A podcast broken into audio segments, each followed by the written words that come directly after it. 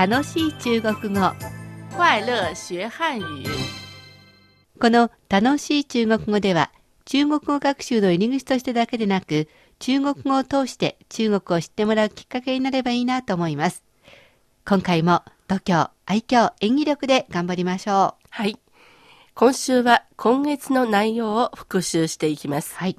今月は中国人が日本で宿泊する場面を学んできました。はい。まずは、ティエンシエ、書き込むという動詞が2つ並ぶ言い方。これをホテルのチェックインの場面で学習しました。こんな本文でしたね。我预定了房間。予約してあります。請告訴我您的姓名。お名前お願いします。王紅。おう、こうです。三位住一天是嗎3名様ご一泊ですね。對。そうです。請填寫入住卡。チェックインカードに記入をお願いいたします。好的。わかりました。こんな本文でした。続いて、バー何々、バーを使った構文を旅館のフロントなどでのやり取りで学習しました。では復習してみましょう。請把鞋脱在這裡。履物はここで脱いでください。好的。わかりました。請在前台辦理入住手續。フロントでチェックインお願いします。早餐有日式和西式兩種。您要哪一種朝食のご案内をします。和食と洋食があります。どちらになさいますか？我要日式的。和食でお願いします。請把早餐券交給餐廳服務員。この朝食券を係に渡してください。謝謝。はい。大丈夫ですね。そして、先何々、在何々の構文を温泉の場面で学習しました。支援何々、在何々。先にまず何々をして、それから何々をする。こういう構文でしたね。えーそれでは本文を復習してみます。這裡是溫泉。こちらが温泉です。是男女分開的嗎男女別ですか？對，不用穿游泳衣。はい。水着を着ないで服を脱いで入ります。和中國的習慣不一樣。中国と違いますね。是的，請先洗乾淨身體，再泡溫泉。まず掛け湯をしてから湯船に入ってください。出來時請擦乾身體，再進更衣室。出るときは体をまず拭いてから脱衣所へ行ってください。大丈夫ですね。えーそれでは今回は復習だけでなく新しいことも少し学習しておきたいと思います。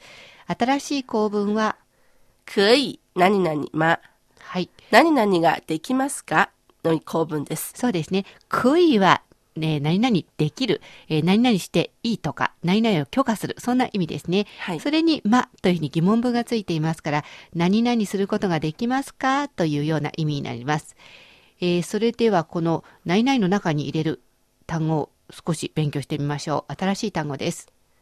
換錢、換錢、ファンは交換の換、遅延は銭と書きます。えー銭を変えるですから、両替という意味ですね。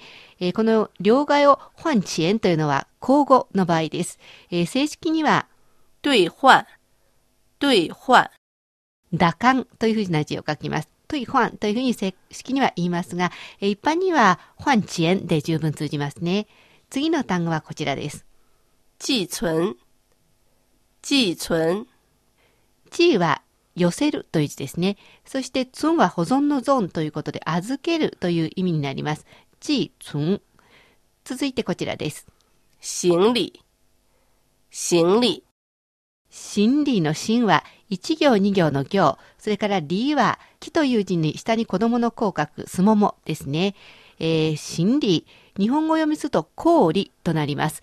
日本でも柳氷なんていう方がありますよね。この真理は荷物という意味です。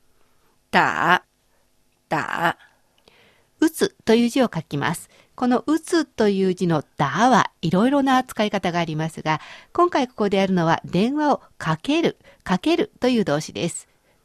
国際、国際、国際と書きます。えー国際の際という字が簡体字になっていますので気をつけてください。長途、長途、長は長い、途は途中のとという字ですね。えー長と、つまり長距離という意味です。えー電話などでちゃんとと言ったら長距離電話という意味になりますね。それでは置き換え練習をしてみましょう。くい、何々、ま。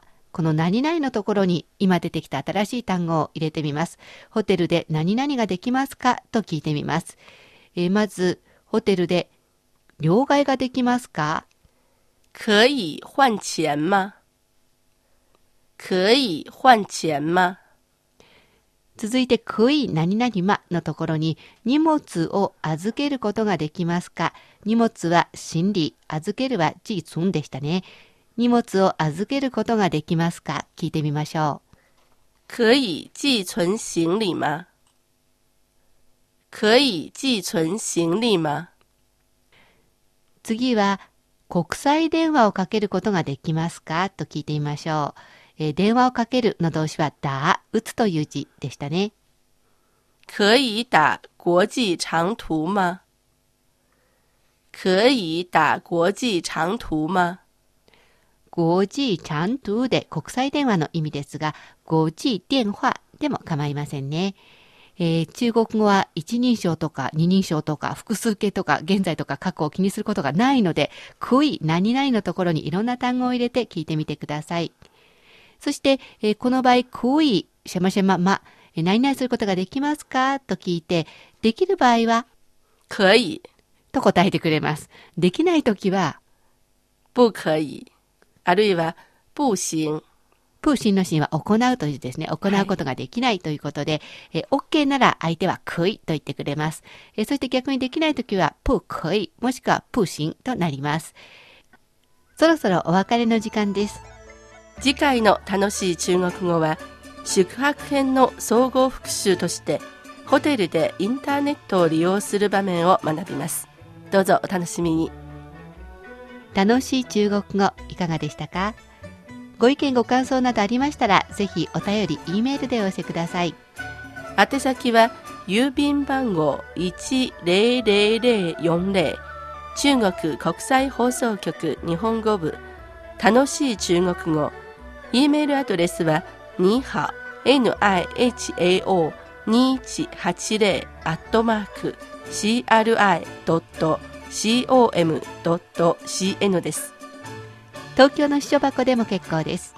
郵便番号は152-8691。152-8691。目黒郵便局支所箱78号です。お待ちしています。ここまでのご案内は私、高橋恵子と。シャトーでしたそれではまた。学習進步再见。